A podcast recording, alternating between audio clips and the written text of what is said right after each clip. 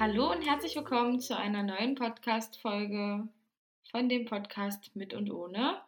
Wir begrüßen euch ganz recht herzlich zu einer neuen Folge. Hier wahrscheinlich hören die meisten das auf Spotify. Also hallo an alle Spotify-Hörer. Hallo in die Runde. ähm, long time no see, würde ich jetzt fast sagen. Aber wir haben uns ja Na, eher no here, oder? Ja, irgendwie kriegen wir es zurzeit nicht wirklich gebacken, regelmäßig uns zu treffen und die, äh, die Podcast-Folgen aufzunehmen. Das ist manchmal einfach so. Und es ist auch gar nicht schlimm, oder? Findest du das schlimm? Nö. Nee, ich finde es auch nicht schlimm. Manchmal ist es einfach so, dass die Zeit gerade einfach nicht passt, dass man einfach so viel um die Ohren hat, ob jetzt beruflich oder privat. Das ist, glaube ich, immer ganz Oder beides. Oder beides, ja. Bei bei mir war es beides, bei dir war es auch beides. Also von daher vollkommen in Ordnung. Ähm, tatsächlich würde ich mal ein bisschen anders anfangen irgendwie. Und zwar, hast du denn schon den neuesten Gossip gehört? Was ist denn der neueste Gossip? Also ich bin ja, ich bin ja so eine Promi-Flash-Leserin und äh, Hörerin, wenn die so coole kurze Videos hochladen über den neuesten Shit.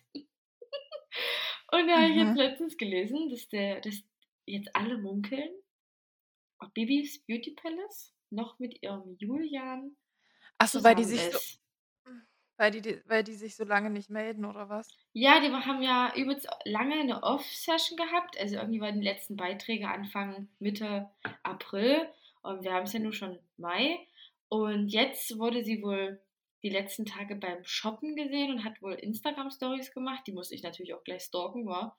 Und da Mhm. soll sie wohl kein Ehering mehr getragen haben. Krass.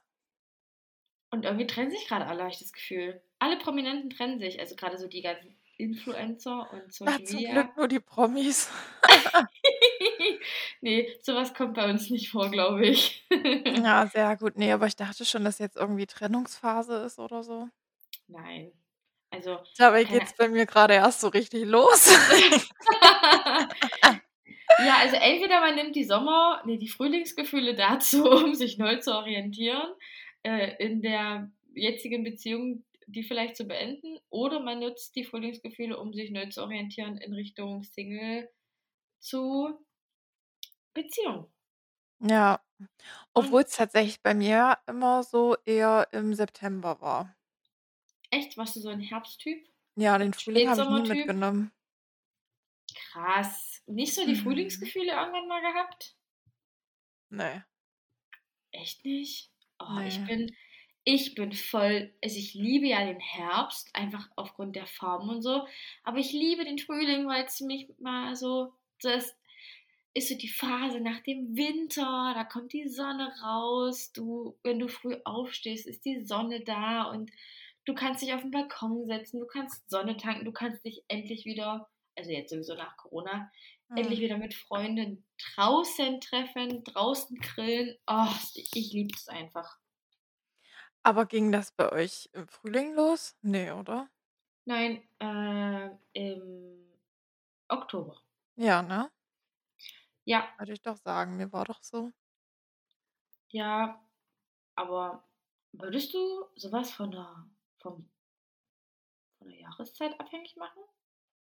So 'n Verliebtwerden, so 'n Sentimentalsein? Hm, ne, nicht direkt, aber das war bei mir schon immer sehr auffällig. Krass, krass, okay, ist mir also, habe ich jetzt bewusst noch gar nicht so drauf geachtet. Ja, ja, doch. Ja, also zurzeit irgendwie 'ne Phase, in der sich grad alles wandelt. Also, ich habe das Gefühl, dass sich tr grade viele trennen. Das wollte ich dir auch sagen, weil ich wollte so 'n kleines äh, so 'ne kleine Abfrage zu dem Jahr machen, weil ich hatte doch gesagt, sogar in 'ner Podcast-Folge auch, dass das das Jahr ist, ähm, vom also, dass das Jahr im Jupiter ja steht und der Jupiter ja auch dafür steht halt so für die ganzen Neuanfänge und so. Noch mal so richtig so Stimmt. richtig krass. Das hatte ich Anfang des Jahres oder Ende letzten Jahres erzählt, auch hier im Podcast. Ja, Und da krass, wollte ich dich mal scheiße. fragen, was sich bei dir bisher so verändert hat? Was hat sich verändert? Also, so Ähm auch grade, wenn man jetzt, äh, im Hinblick so neue Sachen halt Ja, was hat sich geändert? Krasse Scheiße. Äh, mein Freund und ich werden ein Haus kaufen, sehr wahrscheinlich. Was heißt sehr wahrscheinlich, denke, steht fest? Naja, es steht schon fest, aber es muss halt noch alles unterschrieben werden. Also so, off ja ganz gut. offiziell ist es nicht, aber inoffiziell kann ich sagen, wir werden ein kleines Häuschen kaufen. Uh, ich freue mich so. I'm Mhm. so excited. Und tatsächlich, unsere Beziehung ist auf einem neuen Level. Also das habe ich dir ja schon mal erzählt, als wir uns, Ja. privat getroffen haben. Und ich kann es auch gerne hier noch mal erzählen. Also, wir waren eh nie so die Beziehungsmenschen, die so ultra eifersüchtig waren. Also, am Anfang vielleicht schon, aber das ist so Normalität, weil man dem anderen ja noch nicht noch nicht so 1.000 über 1.000 % vertrauen kann oder sich sicher ist, ob das auch lange hält. Aber nun sind wir ja schon im fast 6 Jahre oder im 5. Jahr grade und es wären 6 Jahre. Und Mhm. jetzt zur Zeit sind wir in der Phase, wo wir den anderen einfach mal machen lassen. Also, wir nehmen uns schon Zeit für uns und grade so am Wochenende oder am Tag abends oder so, aber wir glucken halt nicht mehr am Nachmittag 24/7 aufeinander rum, was mir mega wichtig ist. Und es ist so wieder die Phase, wo ich extrem viel mit meinen Freunden mache, wo wir uns gegenseitig den Freiraum lassen. Er war zum Beispiel vor Kurzem mit seinen Kumpels in Österreich. Ich fliege Anfang Juni mit 'ner Freundin, äh, nach Istanbul. Also, es ist so äh, für mich ist es 'n neues Level, weil das gab's vorher noch nie, dass man sich so viel Freiraum gegeben hat. Aber ich sage mir halt, die Beziehung hält schon so lange und ich weiß ganz genau, was ich an ihm habe.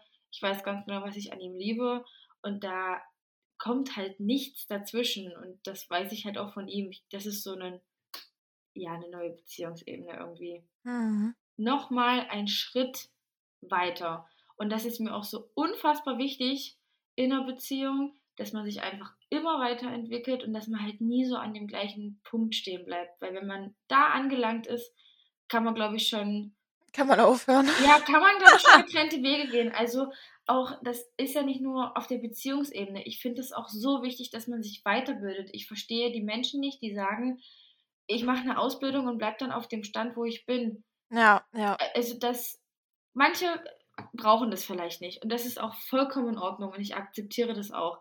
Aber ich denke mir halt so: „Investiere doch auch mal Zeit in dich und investiere auch mal Geld in dich, um dich weiterzubilden.“ Das muss ja nicht unbedingt auf auf der Arbeitsebene sein, aber auch auf der psychisch-emotionalen Ebene und auf der sozialen Ebene, dass man da irgendwie sich mal weiterbildet, dass man schaut: „Okay, was interessiert mich? Wo will ich vielleicht mal hin?“ Und, ähm, ich würde gleich überleiten, ne? Mhm. Weiterbildung. Ich habe ja, glaube ich, auch Anfang des Jahres gesagt, dass ich grade in 'ner Weiterbildung stecke oder anfangen möchte. In der stecke ich zurzeit. Die hat im März angefangen. Ich bin dann also, äh, Kindersch interne Kinderschutzfachkraft Sachsen-Anhalt, also genauso heißt das, dieses Mhm. Seminar und die Ausbildung, die ich mache. Die geht quasi über 7 Monate und immer 2 Monate äh, 2 Tage im Monat. Und mega spannend, äh, ich hatte mit 'ner ganz coolen Referentin aus Berlin, die von IndiePet kommt, so heißt ihr oh, jetzt lass mich schnell auf den Zettel gucken, der hier mal aufm Schreibtisch liegt. Das ist ein Institut für digitale Pädagogik.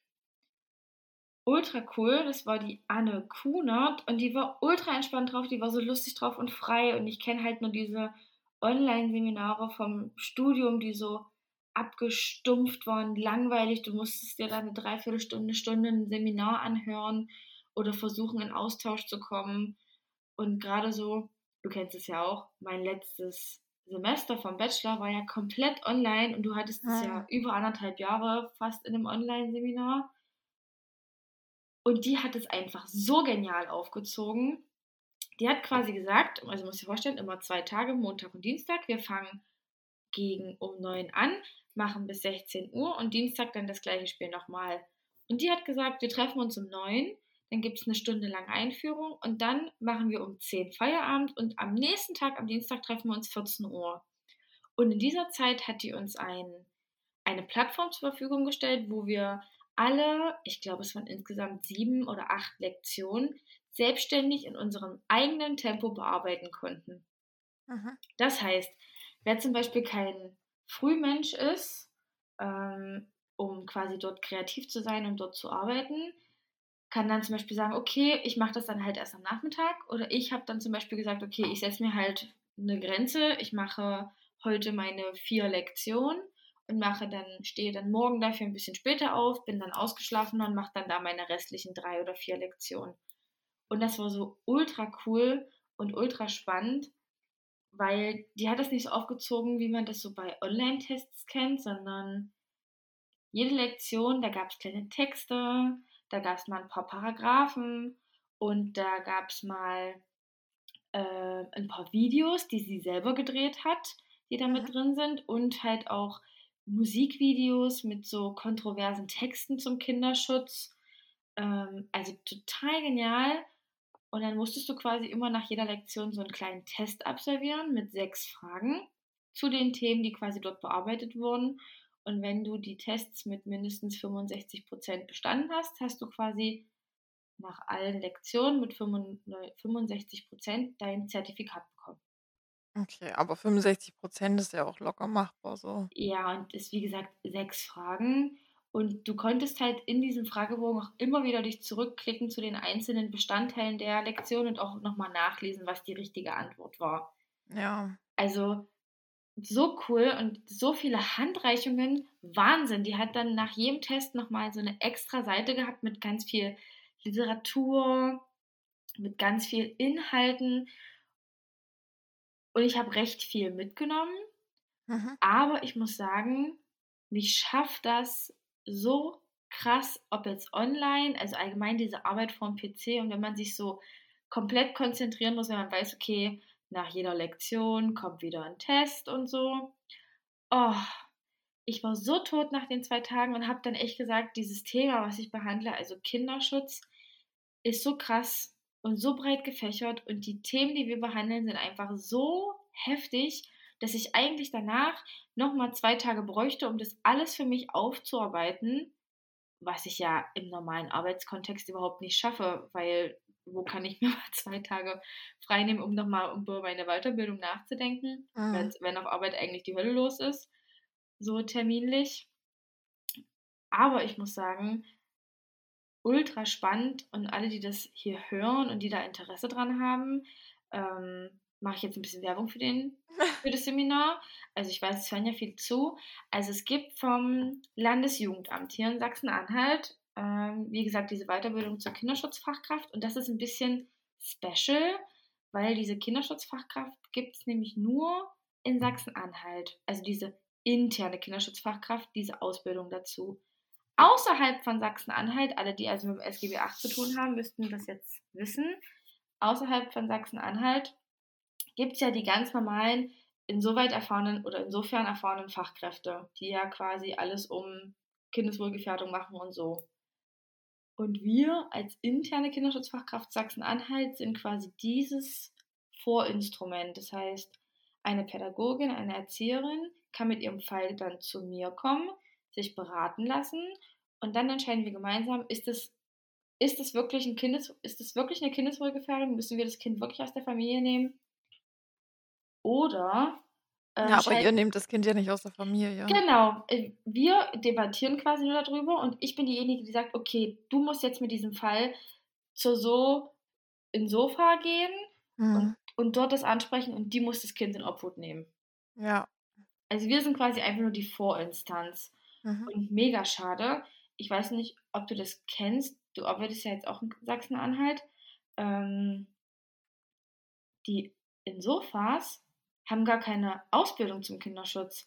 Also das können halt Ärzte sein, das können Anwälte sein, das können normale Menschen sein, die einen Pädagogikabschluss haben, aber die haben halt nicht wirklich eine ähm, Qualifikation zu dieser oder für diesen für diese Arbeit. Ja, also ist ja auch nicht vorgeschrieben. Was ja aber eigentlich total absurd ist im Nachhinein, also wir debattieren ja übelst viel darüber in der Weiterbildung. Und ich denke mir so, ist ja total absurd. Warum gibt es die interne Kinderschutzfachkraft, wo ich fast sieben Monate in der Ausbildung mache? Aber ich kann dann nicht als Insofa arbeiten. Mhm. Also absurd. Und jetzt kommen wir zum eigentlichen Punkt zurück, nachdem ich jetzt 30 Minuten gefühlt erst Werbung gemacht habe. Wie hast du das denn erlebt? Also, ich meine, so Online-Unterricht und online was machen, das ist ja jetzt äh, nach der ganzen Corona-Zeit, bleibt das ja irgendwie bestehen, habe ich das Gefühl. Also, man gibt immer noch die Möglichkeit, äh, bei irgendwelchen Weiterbildungen zu sagen, ja, mache ich jetzt online oder nö, ich mache es in Präsenz. Wie hast du denn deine letzten Monate, Jahre in, im Internet so erlebt? Internet. Ähm, na, also ich kenne es jetzt nun, also bisher jetzt nur aus dem Uni-Kontext und da habe ich es sehr gut erlebt. Also es hat mir natürlich sehr viele Freiheiten geboten und dadurch konnte ich mich auch besser weiterentwickeln sowie weiterbilden. Und ähm, ich fand es super. Aber so äh, auch vom Lernstil her, also hätte, würdest du wirklich sagen, du hast online genauso viel mitgenommen wie in Präsenz? Nee, aber also in Präsenz habe ich auch nichts mitgenommen, deswegen. Ich könnte dir nicht sagen, was ich in der Uni in den ganzen Jahren gelernt habe. Ist wirklich so. Echt jetzt? Ja, ja. Wow. Da müsste man eigentlich dieses ganze Konstrukt deiner Uni auch mal überdenken. Hm, na ja, also ich brauche es halt für meinen Job nicht. Ja, das brauche ich auch nicht. Ja, deswegen. Aber du aber dein Studiengang war ja soziale Arbeit. Mhm. Und du hast du nichts gelernt für die jetzige Arbeit bei der Stadt? Ne. Echt nicht? Mhm. SGB 8 machst du ja auch nur ganz kurz. So klar, ich hatte noch mal 'n eigenes Zusatzmodul, was ich ausgesucht habe, was halt, ähm, Arbeit im Jugendamt war, aber davon wusste ich auch schon vorher Bescheid, weil ich natürlich Mhm. schon vorher im Jugendamt gearbeitet habe. Deswegen, also, nö, ich habe nichts gelernt. Krass, okay. Also, hm, wie soll ich das sagen? Arbeiten ist ja wirklich Learning by Doing, habe ich so das Gefühl. Also, ich glaube, niemand in der sozialen Arbeit kann jetzt wirklich sagen: „Okay, nach meinem Studium kann ich sofort in der Praxis arbeiten und mache gleich alles richtig.“ Das kann, glaube ich, kein Pädagoge sagen. Und wenn er Das sowieso nicht und ich finde es auch Entschuldigung, dass ich grad Ne, unterbrochen alles habe, gut. aber ich finde es auch schwierig, ähm, mit dem Studium überhaupt zu arbeiten. Was was Weil hättest du dir denn gewünscht? es müsste eigentlich 'n dualer Studiengang sein, weil anders geht's gar nicht. Weil du lernst halt wirklich nichts für die Praxis. Und Ja. das ist das Ding.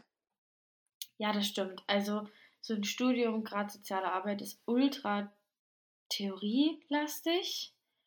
Und diese paar Praktika, die dir da angeboten werden, ich meine, klar, es ist nett und ist auf jeden Fall wichtig, ab und zu mal.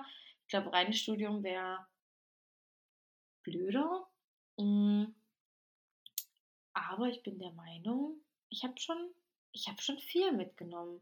Also, mein Studiengang, äh, hatte ich ja oftmals die Wahl also, ich glaube, ab dem 3. Semester habe ich mir fa meinen fast meinen ganzen, ähm, Unterrichtsplan selber zusammengestellt und habe Mhm. mich dann immer für die Sachen oder eingeschrieben, die mich halt interessiert haben, logischerweise.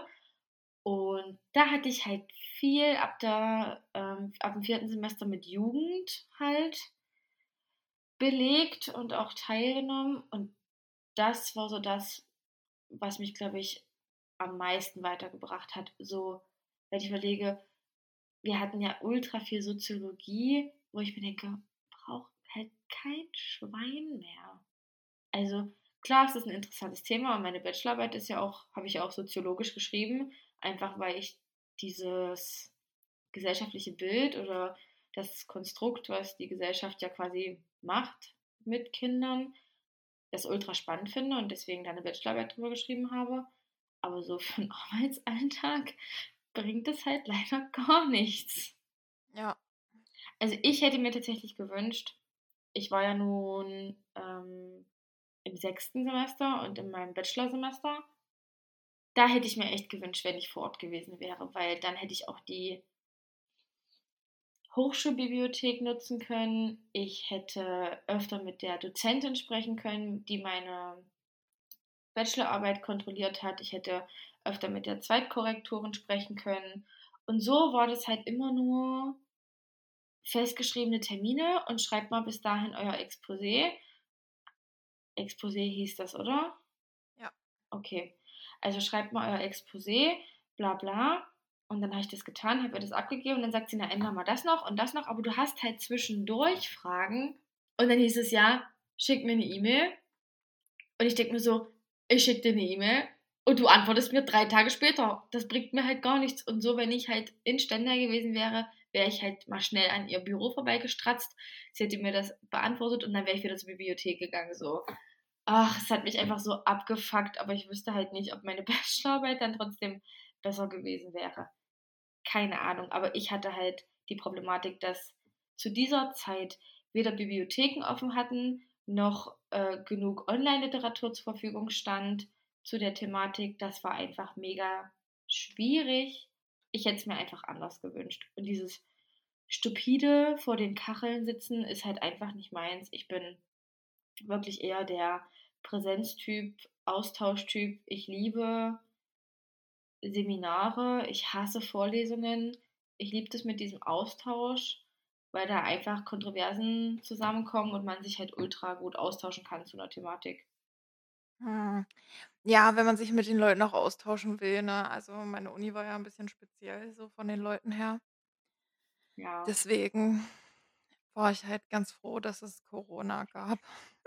Ja, ich habe meine Studienzeit tatsächlich genossen. Also wir waren halt ultra wenig. Also die meisten kennen ja so ihre Matrikel mit so 300, 150 Leuten und wir waren halt so süße 40. und am Ende hin sind dann halt nochmal ein paar gegangen und wir waren dann vielleicht so, keine Ahnung, 35 oder 30 bis 35 vielleicht. Und wir haben halt nicht oft was miteinander gemacht, aber so während der Seminare oder während der Vorlesungen saß halt, hatten wir halt immer so Grüppchenbildung, was es halt ist. Und selbst beim Sommerfest haben unsere Matrikel immer was zusammen gemacht, oder unser Matrikel, immer was zusammen gemacht, auch mit den höheren Matrikeln und später auch mit denen unter uns. Das war halt ultra entspannt. Wir hatten auch immer so Sitzungen, wo jedes Matrikel halt Ideen einbringen konnte, was man halt an der Uni Hochschule verändern möchte. Also ich fand es halt ultra genial bei uns, so das reine Studienleben. Aber so der Online-Unterricht und wahrscheinlich, weil es für alle neu war, also das war ja abartig. Die ersten Male mit Zoom, die Dozenten sind nicht klargekommen, die Referenten haben sich falsch eingewählt und jedes Mal saßt du hier vor deinem PC mit 30 Kacheln plus ein Dozent und jedes Mal musstest du gucken. Also, das war so anstrengend am Anfang. Und jetzt, dann weiß ich gar nicht, wie es dann weitergegangen ist mit den nächsten Matrikeln, äh, die dann gekommen sind. Ich glaube, irgendwann gab es bestimmt nochmal ein Hybridmodell. Aber ich muss echt sagen, ich hatte ja dann noch im letzten Semester nicht nur meine Bachelorarbeit, sondern noch vier weitere Seminare. Hm. Kann ich dir halt nicht mehr sagen, um was es ging. Gar keine Ahnung. Ja, aber ich glaube, dass es bei euch auch so ein bisschen daran lag, dass eure Uni oder euer Studiengang ja auch noch ein bisschen kleiner war als bei mir so. Ja, definitiv. Also ich glaube, ich hätte mich in so einem großen Studiengang auch einfach nicht wohl gefühlt. Also so gefühlt ist es ja an den Unis manchmal so, du belegst deine Seminare, die du halt machen willst und dann sitzen da halt gefühlt alle drinnen, die sich dafür interessieren. Das kannst halt du als Sozialpädagoge sein, als Sozialarbeiter oder als BWLer, der das vielleicht als Zusatzfach gewählt hat oder als Psychologe oder was auch immer die dann studieren und dort in diesem Seminar sitzen, das finde ich halt furchtbar. Und so wusste ich halt immer, wir haben halt unsere Kernfächer, die wir alle gemeinsam haben, wir 40 in, im Matrikel und alles weitere wurde halt mit den restlichen Matrikeln gemischt. Also ich muss sagen, da war das Studieren echt easy peasy. Aber halt dieses Online-Studium hat mich halt heftig getriggert und triggert mich jetzt immer noch. Ich habe so gehofft, dass diese Weiterbildung jetzt in Präsenz ist. weil man sich da einfach besser austauscht. Ich meine, klar, bei Zoom gibt es auch diese Breakout-Rooms und man kann sich da auch noch so austauschen. Aber nee, Präsenz bei sowas, bei so einem Thema wie zum Beispiel jetzt hier bei mir Kinderschutz, ist einfach so wichtig in Präsenz. Ja, ich weiß auf jeden Fall, was du meinst. So. Aber ja, hat alles Vor- und Nachteile. Mhm. Also natürlich für dich ist es ein absoluter Vorteil aufgrund der Flexibilität. Aber Ja. ich feiere es halt nicht. Ja, aber so ist ja jeder auch irgendwie verschieden, ne? Ja, so soll es ja auch sein. Ja. Ja, was ist denn das Resümee der heutigen Podcast-Folge? Keine Ahnung. Ich weiß auch nicht, ich habe mir jetzt zwischendurch schon wieder den Kopf gemacht, oh je, wie nenne ich die Folge? ähm, also, um ein kleines Resümee zu sprechen zum Schluss. Wir hatten ja angefangen so ein bisschen mit investiert Zeit und Geld in euch. Ich glaube, das ist nochmal so ein bisschen wichtig, auch für die Persönlichkeitsentwicklung. Wer sich mit sich selbst auseinandersetzt, wer neue Themen lernt, kann erst sich wirklich selbst verwirklichen, beziehungsweise kann sich selbstbewusster machen, kann aus sich lernen, kann aus Dingen lernen, die vielleicht wichtig sind. Deswegen können wir euch nur ans Herz legen, investiert es gerne, investiert doch mal ein paar Euros in euch. Das tut überhaupt nicht weh, weil es ja, ihr macht es Ein für paar euch. Euro. Naja, im Prinzip, alle jede Weiterbildung kostet Geld, wenn es der Arbeitgeber nicht übernimmt. Ich habe meine zum Beispiel jetzt auch selbst bezahlt, weil ich mir halt sage, ist mir halt wichtig. Ne?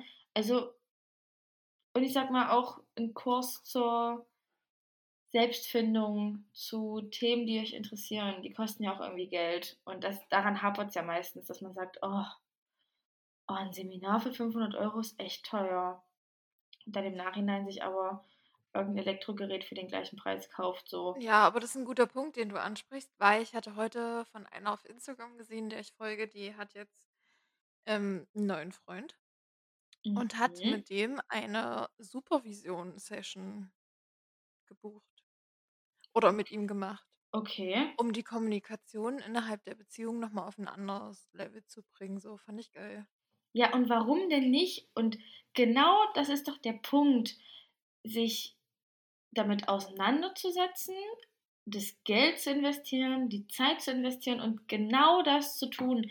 Genau das ist doch das, über was wir immer wieder sprechen. Das ist Selbstverwirklichung, das ist über sich hinauswachsen, das ist Persönlichkeitsentwicklung und das ist doch so unfassbar wichtig, gerade in der heutigen Zeit, wo jeder eigentlich nur an sich selbst denkt, positiv wie negativ, ne, logischerweise, kann man das nur sagen. Macht das, tut das, wenn ihr sowas im Kopf habt oder sagt, ihr braucht irgendwie eine Therapie für euch selbst, was überhaupt nicht schlimm ist, macht's. Macht's wirklich. Es kann euch nur was bringen. Das kann euch nie was Schlechtes bringen. Ihr werdet immer nur schlauer draus werden. Ja, dem stimme ich zu. Sehr schön. Dann, wenn Michelle nichts mehr dazu sagen möchte, Mhm. mhm. ich habe so viel gequatscht.